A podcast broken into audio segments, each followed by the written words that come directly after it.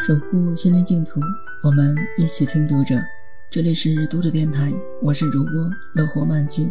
每晚九点，欢迎收听。此刻，我在美丽的北京向您问好。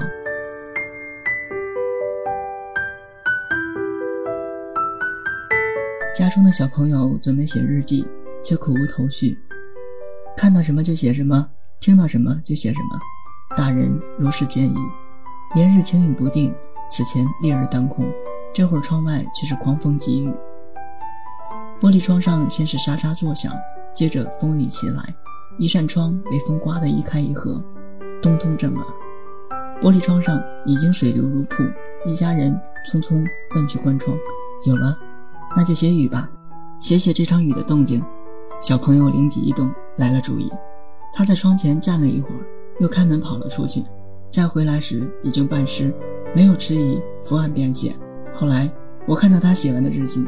今天下了一场雨，雨打在窗户上，滴滴答答；雨打在树叶上，稀里哗啦；雨点打在我的身上，咦，怎么没有声音？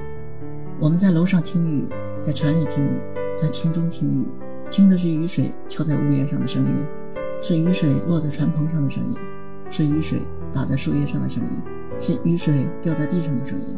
总之，听到的是在我之外。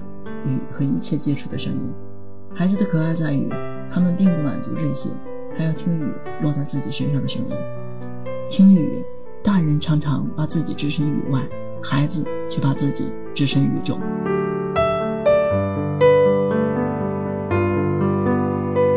读者电台今天的节目就为大家分享到这里，更多收听敬请关注。晚安，好梦。